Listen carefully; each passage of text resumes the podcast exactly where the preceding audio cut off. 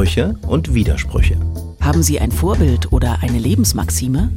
Mein Vorbild ist, glaube ich, mein, mein Opa, der ist leider viel zu früh verstorben.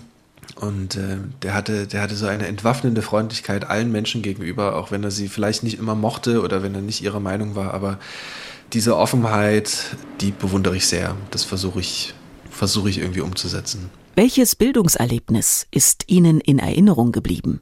Meine Schulzeit in Demitz-Tumitz an der Fachoberschule für Gestaltung. Da durfte ich das erste Mal frei künstlerisch arbeiten. Da hatten wir so ein Atelier und ich habe da gemalt und mit Ton gearbeitet. Das war, das war das Schönste überhaupt. Worüber können Sie nicht lachen? Über Ungerechtigkeiten, über Ausgrenzung, über einfach so menschenfeindlichen Schwachsinn. Da verstehe ich gar keinen Spaß. Sein und haben. Was haben Sie sich zuletzt Schönes gekauft? Ich habe mir ein Bücherregal gegönnt. Das äh, muss aber angepasst werden an die Wände, weswegen das keine IKEA-Lösung sein durfte, sondern da kam ein, ein Tischler und äh, ich habe sehr lange überlegt, ob ich mir das leisten möchte, aber ich dachte, das, das wird einfach für ewig in dieser Wohnung bleiben und dann ist das eine gute Anschaffung. Welches Buch würden Sie niemals weggeben? Ähm, Früchte des Zorns von äh, John Steinbeck. Ich mag diese Atmosphäre, die er aufmacht. Ich finde, das ist großartig erzählt und es ist, es ist politisch und es ist so politisch, dass ich dachte, diese Ungerechtigkeit, das, das kann nicht sein, so wie da Menschen behandelt werden.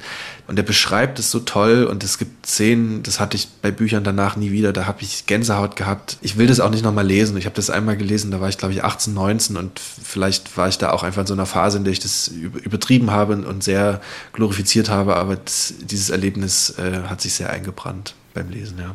Wann fühlen Sie sich am lebendigsten?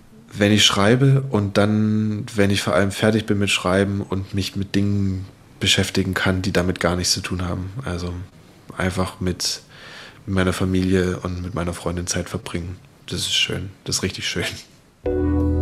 Gott und die Welt. Woran glauben Sie?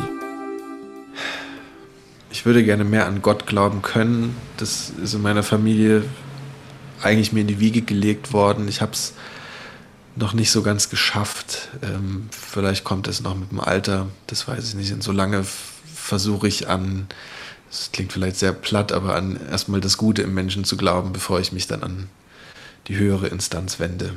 Gibt es für Sie einen Ort des Friedens? Zwischen zwei Buchdeckeln, zu Hause. Aber eigentlich ist ja auch das eine Illusion. Was meinen Sie, war Ihre letzte gute Tat? das kann ich nicht beurteilen, das weiß ich nicht. Äh, das müssen andere entscheiden, was die gute Tat war. Freud und Leid. Wovon haben Sie zuletzt geträumt? Oh, ich hatte einen, einen sehr unangenehmen Albtraum. Ich kann mich schlecht an Träume erinnern, aber das waren, das waren wie so, so Babyköpfe, die aber für sich eigenständig durch die Gegend laufen konnten. Wie auch immer sie das gemacht haben, das weiß ich nicht. Und die waren irgendwie, die waren überall.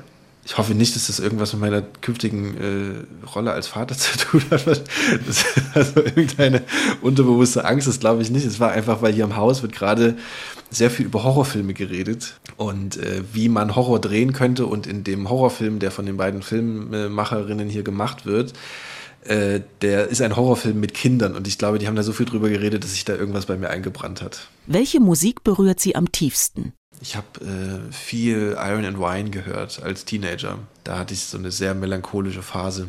Wenn ich da nochmal hineinschlüpfen möchte und das nochmal empfinden möchte, höre ich die Musik nochmal. Also Iron and Wine, das ist ein amerikanischer Singer-Songwriter, der hat einen Bart, der geht ihm fast bis zum Bauchnabel gefühlt. das ist eine sehr leichte, der hat eine sehr feine, leichte, freundliche Stimme und äh, es ist oft sehr traurig. Also das das berührt mich immer noch sehr, wenn ich das höre. Was finden Sie schwerer? Anfangen oder aufhören? Aufhören.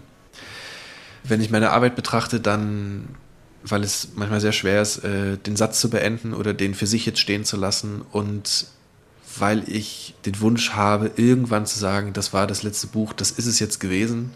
Und dieses selbstbestimmte Aufhören, was auch viele Sportler ja leider nicht hinkriegen, äh, was ich aber für eine große Leistung halte, das möchte ich irgendwann schaffen. Aber das stelle ich mir sehr schwer vor. Ja.